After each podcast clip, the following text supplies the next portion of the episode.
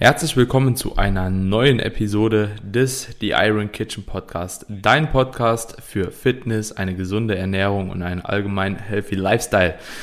Kamine, ich freue mich auf jeden Fall heute mit dir die Episode aufzunehmen. Es wird eine spannende Episode, die wir heute machen. Eine Episode, die uns selbst ähm, bestimmt schon mal in unserer Laufbahn begegnet ist, beziehungsweise das Thema und auch viele andere immer wieder beschäftigt. Und zwar geht's heute um das Thema Reverse Dieting und dann auch nochmal so ein bisschen in der Gegenüberstellung zu der Recovery Diet, die aber wahrscheinlich hier für die meisten Zuhörer eh gar nicht so interessant sein wird.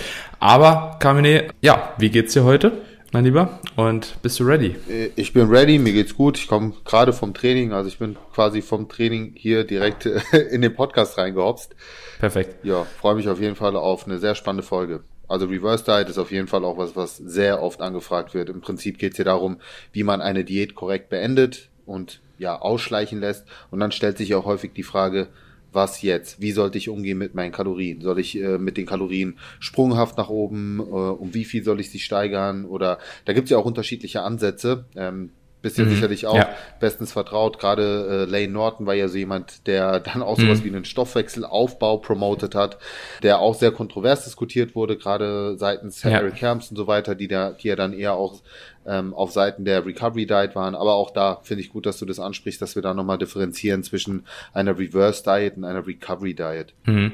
Also vielleicht können wir erstmal, bevor wir jetzt in diese Reverse Diet und Recovery Diet äh, Thematik einsteigen, nochmal vielleicht die Grundvoraussetzungen definieren, wie man überhaupt dann auch danach kontrolliert aus einer Diät rausgehen kann. Also quasi nochmal ganz kurz auf das Thema Diät eingehen und wie welche Parameter man überhaupt herausfinden muss oder welche Parameter man in einer Diät beachten muss, um dann natürlich letzten Endes auch bestimmen zu können, wie man aus der Diät nochmal aussteigt. Ich denke, das ist für viele auch nochmal interessant, weil ja, ich weiß jetzt schon, dass wenn wir die Folge so machen, äh, dass dann direkt auf Instagram DMs reingeflattert kommen, ja, ich habe jetzt äh, die ganze Zeit diätet, Low Carb und jetzt will ich halt rausgehen so, aber es ist halt nichts anderes genäht außer Low, Low Carb und dementsprechend das vielleicht nochmal ganz kurz vorab. Also was würdest du sagen oder wie sollte das Vorgehen sein, wenn man in einer Diät, jetzt insbesondere am Ende einer Diät ist, welche Parameter brauchen wir einfach, um zu bestimmen, wie wir rausgeht? Daniel, ich übergebe dir an der Stelle sehr gerne das Wort. Steig doch, weil ich, ich lass dich mal anfangen hm. mit den ersten Worten und steig dann gerne mit ein und ergänze die Punkte. Alright, also auf jeden Fall brauchen wir, äh, beziehungsweise der Anwender sollte definitiv wissen, wie viel Kalorien er konsumiert und natürlich auch irgendwo wissen, welche Makronährstoffe er konsumiert. Sprich, ich finde Tracken oder ein fester Ernährungsplan, wo das alles vorbestimmt ist, ist schon ja, eine gewisse Notwendigkeit, um da halt eben sehr, sehr gut rauszukommen. Genauso eine Notwendigkeit ist es eben, das Körpergewicht halt eben tagtäglich oder auf Wochenbasis zumindest im Durchschnitt zu ermitteln, so dass man sich da auch wirklich sicher sein kann, dass man mit den Kalorien, die man konsumiert, irgendwo im Kaloriendefizit ist und vor allem auch, wie hoch das Kaloriendefizit ungefähr ist. Ja, also natürlich unterliegt das Körpergewicht immer vielen Schwankungen, hatten wir ja auch schon eine Folge zu gemacht, Wasserhaushalt etc. pp aber grundsätzlich, dass man wenigstens den Trend erkennen kann. Und das ist eben auch so diese Grundvoraussetzung, um überhaupt bestimmen zu können, wie gehe ich denn aus der Diät raus, weil du kannst jetzt um 500 Kalorien nach deiner Diät die Kalorien anheben, kannst damit im Überschuss sein, kannst damit aber auch trotzdem noch in einem Kaloriendefizit sein. Und das spielt dann natürlich letzten Endes eine sehr, sehr große Rolle. Und deswegen sind die Parameter eben so wichtig und deswegen sollten die auch ja schon irgendwo bewusst gehandhabt werden. Und ja, hast du noch einen Parameter, wo du jetzt sagen würdest, der wäre noch wichtig zur Bestimmung eigentlich nicht, oder? Nö, an sollte das so passen. Was halt wichtig ist für die Leute zu verstehen, dass natürlich gewisse Stoffwechseladaptionen akut sind oder temporär sind, wie diese ganzen hormonellen Geschichten, aber wir haben natürlich auch langfristige Stoffwechselanpassungen, die ganz natürlich sind, die man auch bei einer Reverse Diet natürlich entsprechend berücksichtigen muss. Denn ähm, ein großer Teil von dem Grundumsatz wird natürlich auch von unserem Körpergewicht bestimmt, natürlich auch von unserer Körperzusammensetzung, aber vor allen Dingen dem Körpergewicht. Und wenn man jetzt einfach mal davon ausgeht, dass eine 80 Kilogramm schwerer Mann vielleicht im Zuge der Diät seine 10, 15 Kilo verliert, dann sind das 10, 15 Kilo, die der Körper äh, ja weniger mit sich herumträgt, die weniger versorgt werden müssen, die natürlich dementsprechend auch weniger Umsatz verbrauchen. Also ähm, insgesamt wird natürlich der Kalorienverbrauch langfristig gesehen nach einer Diät immer niedriger sein als vor der Diät. Und das ist ein Fehler, den dann viele machen, dass sie dann quasi in ihren alten Kalorienbedarf reinspringen und sich dann wundern, warum sie damit zunehmen, was ja eine ganz ja, logische Erklärung hat. Mhm. Ja, definitiv. Also neben dem äh, Körpergewicht, neben dem absoluten Körpergewicht macht es dann halt eben auch nochmal einen Unterschied. Bist du ein Mann, bist du eine Frau? Ja, wie ist so allgemein der Metabolismus, ne? Wie sind die Blutwerte und so weiter und so fort. Also da, das ist schon eine andere Sache, insbesondere auch äh, abhängig von der Diätlänge so ein bisschen, ja, und wie viel man allgemein schon abgenommen hat, wie, ja, wie lange man die Diät schon gehalten hat. Das spielt alles eine Rolle. Also nicht, dass jede Diät gleich wird. Das ist, oder nicht, dass jede Diät gleich zu betrachten ist. Das ist auf jeden Fall sehr, sehr wichtig. Ähm, ich habe sogar tatsächlich mal eine Diät gemacht, kann ich vielleicht hier mal einbringen. Die ersten 10 Kilo sind geflogen, also wirklich geflogen, hatte gar keine metabolischen Anpassungen im Rahmen von zwei Wochen. Auf einmal hat's gemacht, tack. Und irgendwie 700 Kalorien weniger verbraucht. So original, das, das war so unbegreiflich für mich. Also das hat einerseits mit dem Körpergewicht zu tun, andererseits mit der Diätlänge, andererseits mit der Diätgestaltung, ähm, Genetik, Recycling, Genetik. Genetik. Das ist, glaube ich, somit einer der größten ja. Blöcke. Der wird auch oft unterschätzt. Du, Daniel, ähm, ja. bevor wir jetzt auf viele weitere Punkte zu sprechen kommen, die man in dem Zusammenhang auf jeden Fall auch ansprechen sollte, würde mich mal interessieren an der Stelle, was ist dein Ansatz? Also vor allen Dingen auch, wenn du Klienten hast. Sagst du sprunghaft nach oben und wenn ja, um wie viele Kalorien? Oder bist du eher der Freund von äh, kleineren Anpassungen, so dass man sich möglicherweise vielleicht noch ja über ein, zwei, drei Wochen im, im, in einem moderateren Defizit befindet, aber einfach die Diäten noch mal länger ausschleichen lässt. Da würde mich auf jeden Fall mal deine mhm. deine Ansicht interessieren. Ich kann dir von meiner Seite aus sagen, ich habe immer den psychologischen Aspekt berücksichtigt, weil ich einfach weiß, dass es für viele ähm, egal wie korrekt es auch sein mag, möglichst schnell wieder auf Erhalt zu kommen. Ähm, aber dass es für viele eben psychologisch einfach eine Herausforderung ist, wenn man plötzlich sagt, hey, du sollst jetzt deine Kalorien sprunghaft um X erhöhen und das eben ja schon eine gute Menge ist, also im, im Vergleich zu dem, was man vorgegessen hat, vor allen Dingen auch mit den ganzen Folgen, die daraus resultieren. Sprich, das Gewicht geht sprunghaft nach oben, was halt gerade für die Psyche viel oftmals belastend ist, wo ich dann einfach gesagt habe, okay, ich gehe halt diesen Kompromiss ein mit dem Wissen, dass es vielleicht jetzt nicht optimal ist, aber ich handle hier im Sinne meines Kunden, wie es für ihn einfach vom Kopf her angenehmer ist. Hm. Ja, also jetzt kann ich echt weit ausholen, weil das sind viele Parameter, die da ein bisschen zu beachten sind. Und zwar, wir gehen mal davon aus, ich habe einen Kunden und mit dem mache ich eine Diät. Sagen wir, die Diät ist zwölf Wochen lang und derjenige arbeitet auch mit einem Diet Break. Also das ist für mich schon mal so eine Grundvoraussetzung, so dass ich einen Diet Break in diese Zeit einbaue und meistens wende ich auch so ein kleines Calorie Cycling Schema an, einfach um die Woche so ein bisschen angenehmer zu machen, sprich unter der Woche, wie wir es auch schon mal in der vergangenen Folge hatten, mache ich ein niedriger, äh, ein höheres Defizit als am Wochenende, so dass da eine gewisse Flexibilität ist. Dadurch, dass der Kunde dann ähm, sieht, okay, wir haben immer wieder Tage auf Erhaltungskalorien, ist es für ihn auch nicht wirklich schwer, danach psychisch ähm, klarzukommen, nochmal auf diese Kalorien auch hochzugehen und von diesen Kalorien direkt dann in den Aufbau nochmal zu starten. Wenn ich jetzt einen Kunden habe, der über 16 Wochen, 18 Wochen, keine Ahnung, eine Diät gehalten hat, ohne Diet Break, ohne Refeed, dann ist es natürlich auch wieder psychisch was anderes, wenn ich den jetzt direkt auf Erhaltungskalorien nochmal versuche hochzusetzen und von da an letzten Endes dann nochmal in den Aufbau gehe. Und da macht so ein Reverse Dieting-Satz auf jeden Fall Ansatz Sinn. Aber was da auf jeden Fall auch zu beachten ist, deswegen bin ich trotzdem kein Freund von, wenn du diese Zeit im Kaloriendefizit verbracht hast, dann wird dein Körper wahrscheinlich insbesondere am Ende dieses Kaloriendefizits in einer unguten Lage sein, sage ich mal. Also in einer schlechteren Lage, körperlich und gesundheitlich, wird er wahrscheinlich, außer du warst jetzt sehr adipös und hast dann wirklich nur das abgenommen, was auch notwendig ist. Aber ansonsten, wenn du dich wirklich einen Körperfettanteil, sagen wir, unter 10% diätet hast, ja, wirst du wahrscheinlich in einer nicht vorteilhaften Lage sein, um weiter in einem Kaloriendefizit zu bleiben. Und es ist gesundheitlich dann einfach so, das abzuwägen. Willst du, dass es dir psychisch eben gut damit tut, geht, so also langsam hochzugehen, oder möchtest du direkt äh, eigentlich schauen, dass du halt eben hormonell äh, und von den ganzen äh, ja physischen Symptomen, äh, Diätsymptomen, die sich da auch angehäuft haben, nochmal gut recovern. Und dann solltest du natürlich abwägen, okay, gehe ich jetzt auf Erhaltungskalorien oder gehe ich mit einem Reverse Diet Ansatz weiter und versuche mich peu à peu hochzutasten.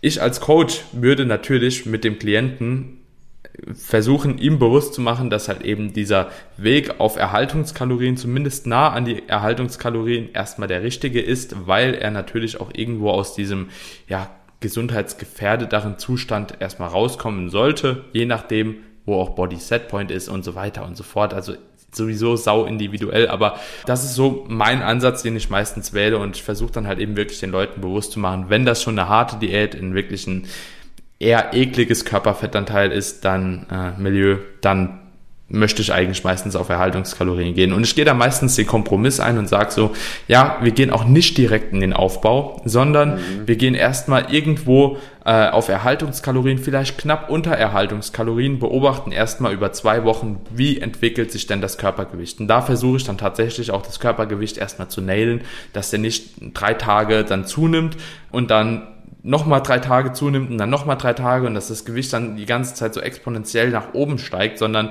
dass ich das dann auch irgendwo nach den ersten ein bis drei Tagen, wo man dann erklären kann, okay, das sind jetzt Wassereinlagerungen, das ist jetzt vielleicht aufgrund des hohen Nahrungsvolumens etc., dass man dann sagen kann, okay, jetzt haben wir so deine Erhaltungskalorien ermittelt und von hier an können wir jetzt langsam ein bisschen die Kalorien erhöhen und das ist dann meistens psychisch auch gar nicht so schwer.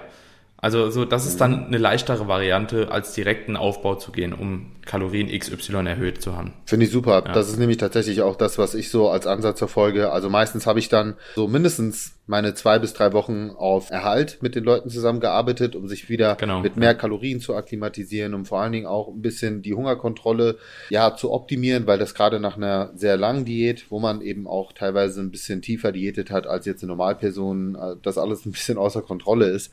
Und von dem her super, dass wir uns da auch auf, auf der Ebene irgendwo auf einer Wellenlänge bewegen. Wovon ich halt grundsätzlich abrate, ist das, was teilweise sehr extrem von einigen äh, ja, Wettkampfathleten durchgeführt wird und eher so einer alten Philosophie entspricht, aber tatsächlich auch noch verkauft wird als Stoffwechselaufbau, als könnte man im Prinzip den Stoffwechsel nach einer Diät über das Ausgangsniveau vor der Diät aufbauen. Also das gibt's ja tatsächlich. Ja, also ich will jetzt gar nicht mhm. hier äh, äh, einige ja. Athletinnen äh, an der Stelle nennen, die tatsächlich Stoffwechselaufbauprogramme genau auf diesem Prinzip verkaufen, äh, wo dann tatsächlich von Woche zu Woche irgendwie um fünf bis zehn Gramm Kohlenhydrate oder Fett erhöht wird und wo sich die Leute einfach noch ewig lang in einer Diät befinden. Also alle, die gerade zuhören und auch von diesem Reverse Dieting Ansatz mal gehört haben, distanziert euch davon. Es gibt absolut gar keinen Grund, seine Diät noch weiter in die Länge zu ziehen und lasst euch da auch bitte nicht verkaufen, dass damit euer Stoffwechsel aufgebaut wird.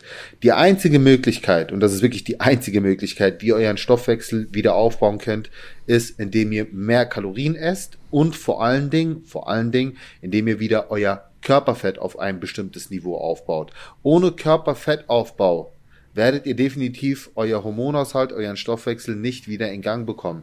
Deswegen ist es ja so schwierig, auch seine Form nach der Diät so lange zu konservieren. Und genau das ist eben für viele auch nach der Diät häufig eine psychologische Herausforderung, dass sie sich dann äh, damit abgeben müssen, ja, dass die Form vielleicht jetzt nicht mehr so ganz krass ist. Und nochmal ganz wichtig, ich spreche hier in dem Fall wirklich von Leuten, die sehr tief diäten.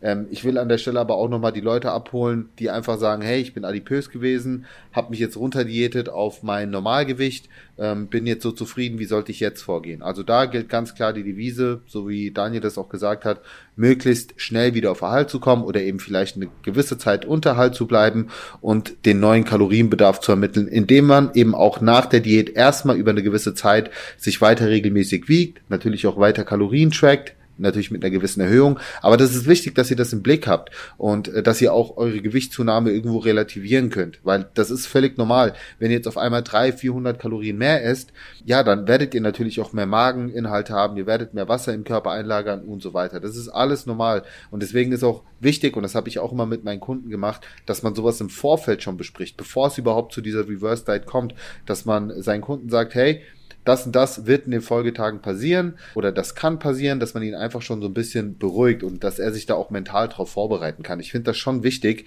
und macht auch einen großen Unterschied aus, ob du es machst oder nicht machst. Mhm. Und wenn ich das jetzt mal so ganz hart sagen kann, also von mir heraus, es gibt wenige bis so gut wie gar kein Szenario, in der eine Reverse Diet Sinn macht. Ich habe zwei Szenarien. Also du meinst jetzt ein eine Szenario. Reverse Diet mit diesen kleinen Schritten, weil prinzipiell eine Reverse Genau, Diet genau. definieren wir jetzt allgemein erstmal als wie schleiche ich eine oder wie beende ich eine Diät. Genau. Also vielleicht noch mal ganz kurz als Definition, dass ich das vorab genommen habe. Reverse Diet, also du beendest letzten Endes eine Diät in einem gewissen Kaloriendefizit. Beispielsweise sagen wir, es wären mit 1000 Kalorien lässt sich das mal ganz gut rechnen. Du nimmst ein Kilo Körpergewicht pro Woche ab, ja, am Ende des Tages. Und dann möchtest du natürlich deine Kalorien noch mal langsam peu à peu erhöhen, ohne dabei auf Erhaltungskalorien zu kommen. Und solange du das machst, bist du eigentlich in einem Reverse Diet Format, ja. Und dieses Reverse Diet Fenster, das kannst du halt eben von zwei Wochen bis zu sechs Monaten gegebenenfalls machen. Also alles ist eine Reverse Diet, solange du weiterhin im Kaloriendefizit bist, aber mehr Kalorien konsumierst als an deiner Peak Diätstelle, wo du beispielsweise dieses Kilo Körpergewicht verloren hast damit. So. Und jetzt von diesem Szenario einfach nochmal ausgehend, möchte ich einfach nochmal sagen, ich persönlich sehe oftmals keinen Grund darin, eine Reverse Diet zu machen, denn eine Ausnahme. Du bist ein Wettkampfdiät, hast deine äh, Wettkampfzeit geplant, sagen wir mal 30 Wochen bis drei Wochen früher fertig ja, äh, relativ fertig und weißt auch, du bist äh, auf jeden Fall jetzt schon gut aufgestellt und du musst nur noch XY Gewicht abnehmen. Dann könntest du hingehen und sagen, okay, das Defizit, wie ich das jetzt fahre, ist zu hoch, aber wenn ich jetzt drei Wochen auf Erhalt gehe, habe ich irgendwie Angst mit Cravings, kommt vielleicht aus meiner Routine und dann gehst du hin und steigerst die Kalorien peu à peu und reduzierst vielleicht gleichzeitig den Trainingsstress. Erstes Szenario. Zweites Szenario, genau umgekehrt, wie wir eben das Ganze hatten, mit jemand Adipösem. So, der nimmt stark ab am Anfang, verliert sehr, sehr viel Körpergewicht, aber sagt, okay, mir geht's eigentlich mit den Kalorien gut, vielleicht ist mir ein bisschen wenig Essen, aber ich fühle mich damit eigentlich noch gut, ich will die Kalorien jetzt nur ein bisschen steigern, aber trotzdem weiterhin eine gute Form äh, ja irgendwo auch bilden. Denn dieser Mensch hat auch irgendwo ein intern anderes äh, Kalorienmilieu, sage ich mal, oder einen anderen Energie ähm, Haushalt wie jemand mit sehr, sehr wenig Körperfett. Denn es ist noch sehr viel Körperfett äh, vorhanden, aus dem der Körper eben auch Energie ziehen kann trotzdem. Also kann er auch trotzdem weiterhin ein bisschen im Defizit bleiben und das Ganze ausgleichen, ohne dass die Proteinsynthese groß darunter leidet.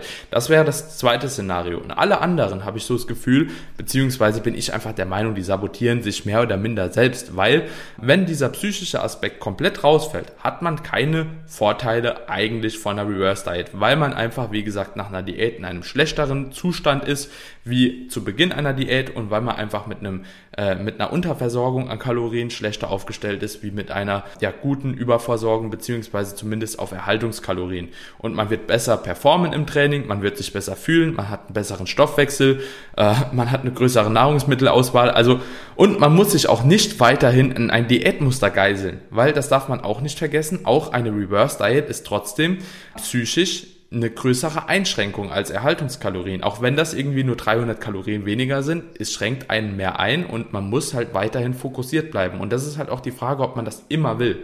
Frage so, an dich, wie würdest du ja. das denn als Empfehlung weitergeben? Weil du weißt, die Frage wird kommen. Ja mhm. gut, aber ich habe jetzt keine Ahnung, wie mein neuer Erhalt ist um wie viel soll ich denn meine Kalorien steigern? Ähm, also ich gehe davon aus, dass du auch nicht mit absoluten Zahlen arbeitest und sagst ja um 200 Kalorien, sondern eher prozentual. Nee, ja. Wie würdest du da den Ansatz wählen, der konservativ, aber nicht zu konservativ ist? Ja, also jeder, der wissen möchte und das immer noch nicht oder nicht mehr ganz genau auf dem Schirm hat, äh, wie man seinen Kalorienbedarf ausrechnet, auf jeden Fall äh, die Folge zum Kalorienbedarf anhören. Und da haben wir auch so eine ganz, ganz einfache Schritt-für-Schritt-Anleitung mit euch durchgeführt, wie ihr eben die Kalorien ganz easy ermitteln könnt, egal ob Diät oder Aufbau danach wisst ihr auf jeden Fall ungefähr Bescheid. Und diesen Ansatz würde ich auch verfolgen. Das bedeutet, ich nehme mir äh, die Kalorien, die ich jetzt gegessen habe, beispielsweise ich habe vier Wochen lang 2000 Kalorien nacheinander gegessen und ich habe mein durchschnittliches Körpergewicht von den vier Wochen.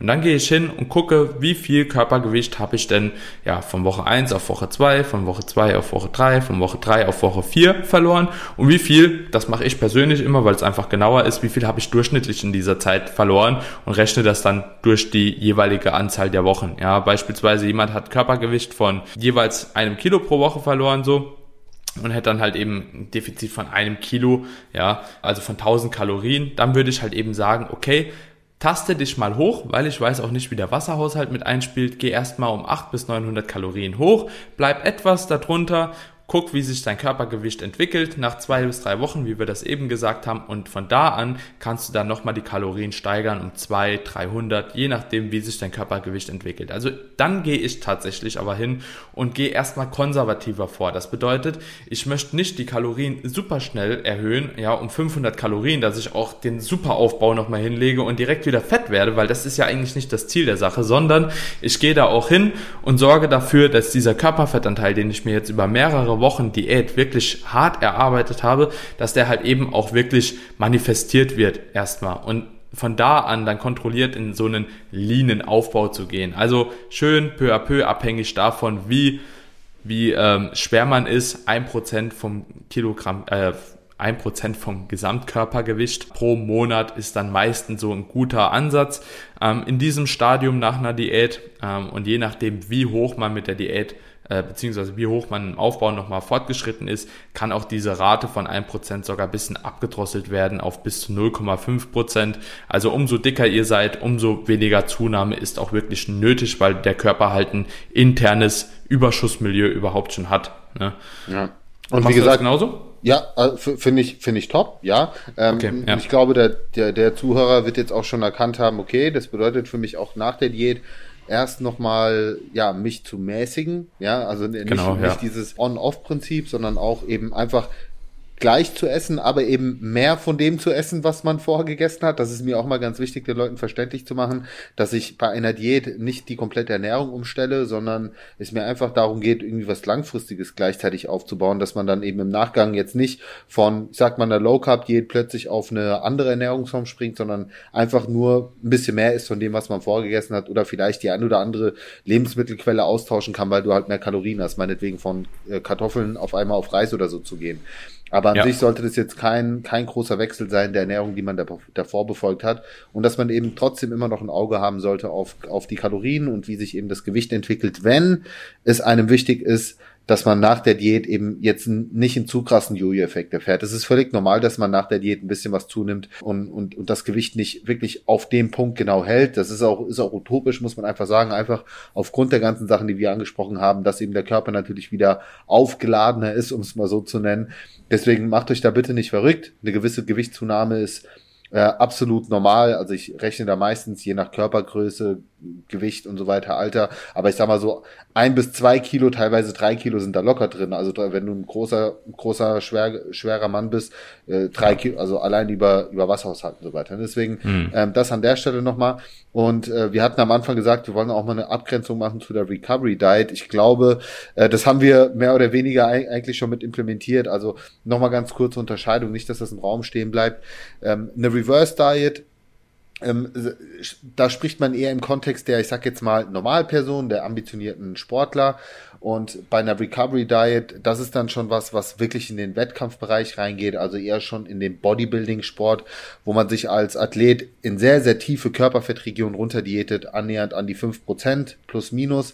Und da geht's halt wirklich darum, den Körper zu erholen. Also Recovery übersetzt Erholung. Das heißt, da geht es wirklich darum, sprunghaft, möglichst schnell aus diesem Defizit rauszukommen und auch wirklich ähm, den, den Körperfettaufbau zu priorisieren, wenn man so möchte. Also da, da will man auch äh, ruhig ein bisschen mehr Körperfett in der kurzen Zeit aufbauen, um den Körper einfach wieder möglichst schnell in eine Situation zu, ähm, zu katapultieren, wo man auch in den Aufbau reingehen kann. Weil das ist ja das Ziel eines Wettkampfathleten, nicht zu viel Zeit in einer Diät zu verschwenden, weil das ist eben verschwendete Zeit im Sinne von mehr Muskelmasse und dementsprechend will man ihn eben körperlich, äh, hormonell und so weiter möglichst schnell wieder auf ein gutes Niveau setzen. Und das ist eben eine Recovery Diet. Also du erholst dich von den Strapazen einer Wettkampfdiät. Was aber, wie der Daniel auch schon anfangs gesagt hatte, für einen sehr, sehr großen Teil der Zuhörer wahrscheinlich nicht relevant ist, aber einfach, dass wir es mal differenziert haben. Und was ich vielleicht hier auch noch dann zum Ende anfügen kann, sogar eine Recovery Diet. Vielleicht hört der, der eine oder andere Wettkampfathlet zu. Eine Recovery Diet ist auch jetzt nicht unbedingt wirklich was für, für einen Men's Physikathlet. Das ist auch nicht wirklich was für eine Bikini-Athletin groß. Also eine Recovery Diet geht wirklich darum, dass du in ganz kurzer Zeit wirklich recht viel Körpergewicht zunimmst. Also man, man, man, man sagt so zwischen vier bis sechs Wochen, ähm, möchtest du auch nochmal zwischen ja, sechs bis zehn Prozent Körpergewicht dazu gewinnen. Und das kann halt eben schon sehr, sehr viel sein. Aber dafür musst du wirklich schon sehr lean sein. Also nicht jeder Men's Physikathlet ist nicht lean genug und je, nicht jede Bikini-Athletin ist nicht lean, lean genug. Aber das muss halt eben abhängig vom Körpergewicht gemacht werden. Und dementsprechend eine Recovery Diet, das ist nochmal eine Folge für sich, weil da auch Nahrungsmittel auswahlstechnisch, äh, sage ich mal, sehr, sehr viel beachtet werden muss, etc. pp. Aber das kommt, also bitte kommt jetzt keiner hier auf die Idee, mit 10% Körperfett eine Recovery Diet machen zu wollen, weil da dafür ist sie nicht gemacht. Also wenn man irgendwo in 6, 7 Prozent Milieus kommt, kann man darüber nachdenken, auch mit 8 Prozent gegebenenfalls, aber vorher auf keinen Fall. Und hier auch nochmal die Frage im Raum, warum sollte man als Hobbyathlet in so ein Körperfett reingehen? Sehe ich auch ja. keinen Grund. Ja. ja. Ähm, noch abschließend eine, eine Sache, weil wir haben uns über die Kalorienerhöhung unterhalten, um wie viel ungefähr. Auch bei den Makros will ich ganz kurz nochmal einen Input geben. Kannst du ja auch sagen, ob das so deine Philosophie mhm. ist oder nicht.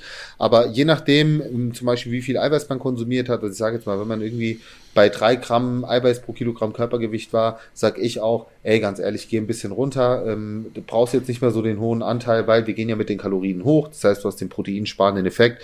Also da pendel dich dann ruhig mal irgendwo bei zweieinhalb ein. Ähm, langfristig würde ich dann wahrscheinlich irgendwo mich auf zwei einpendeln. Aber ich würde tatsächlich die Proteinkalorien dann lieber in mehr Kohlenhydrate investieren und auch ein paar mehr Fette. Würde aber erstmal so die Kohlenhydratschraube ähm, aktivieren, einfach weil daraus ja sich einige Vorteile ergeben, auch aus hormoneller Sicht, vom Wohlfühlfaktor, Schlaf wird besser ähm, und so weiter und so fort. Deswegen würde ich tatsächlich die Kalorienerhöhung primär über die Kohlenhydratschraube machen, also zu, zu drei Viertel, sage ich mal, über die Kohlenhydrate und zu einem Viertel dann noch mal ein bisschen die Fette erhöhen. Aber mit den Proteinen könnt ihr ruhig ein bisschen runtergehen, weil, wie gesagt, Proteine sind wichtig, aber eine sehr, sehr high pro, äh, eine, eine sehr proteinreiche Ernährung ist im Diätmodus auf jeden Fall angebrachter als jetzt ja in dem Stadium, wo wir dann auf Erhalt gehen wollen. Also es geht jetzt gar nicht darum, von drei direkt genau, runter ja. auf zwei oder wenn ihr auf zweieinhalb seid, geht auf zwei. Also so um, um ein halbes Gramm pro Kilogramm Körpergewicht in der Übergangsphase, denke ich, ist okay, bis ihr euch auf ein gutes Niveau eingependelt habt und ähm, ja, einfach, dass ihr da auch mal eine ungefähre Orientierung habt. Ja, ja. Ich, ich sage auch immer so, zwischen zwei bis zweieinhalb Gramm ist halt eben in diesem Stadium auf jeden Fall auch im Überschuss nicht nachteilhaft. Ähm, da kann man sich ruhig in dem Körperfettanteil einpendeln und ja, umso höher der Körperfettanteil wird, umso mehr kann man sich eben in Richtung zwei Gramm pro Kilogramm Körpergewicht dann einpendeln und dann ist man eigentlich auch sehr, sehr gut aufgestellt. Ja, cool, ey, das Alright. war ein gutes Roundup, würde ich sagen, oder? Die wichtigsten Punkte haben wir auf jeden Fall erwähnt. Sicherlich kann man da hier und da nochmal mehr ins Detail eingehen, aber ich denke, das ist für einen Großteil der Zuhörer gar nicht mehr relevant, dann so tief einzusteigen. Falls ihr noch vereinzelte Fragen habt, in dem Kontext könnt ihr uns auch immer gerne anschreiben, genauso wie wir euch sehr dankbar sind, wenn ihr diese Episode auf iTunes bewertet und natürlich auch wie äh, gehabt fleißig auf Instagram oder auch auf Facebook, falls ihr nicht auf Instagram seid, äh, teilt natürlich auch in eurem privaten Umfeld, vielleicht mit euren Gym Buddies teilt. Also es muss ja nicht immer irgendwie über Social Media passieren. Äh, es passiert ja auch ganz viel so im, im Privaten, einfach so über den Austausch. Von dem auch ja. Dank an alle, die das machen supportet weiter so den Podcast. Äh, wir treffen uns immer noch hier wöchentlich, um mindestens mal zwei Episoden, teilweise auch mal vier abzudrehen. Und freuen uns, ja, ist, ist so. Und freuen uns deswegen immer wieder auch, äh, ja, euren Support zu bekommen. Letzten Endes ist das auch unser Antrieb, unsere Motivation, hier weiter Gas zu geben, euch kostenlosen Content zur Verfügung zu stellen. Und wir nehmen uns echt gerne die Zeit dafür raus, vor allen Dingen, wenn wir dann noch merken, dass so eine krasse Resonanz da ist. Also an der Stelle auch nochmal Dankeschön dafür. Yes. Sehr, sehr schön abgerundet, mein Lieber. Alright. Wir hören uns in der nächsten Episode. Ciao, ciao. Macht's gut.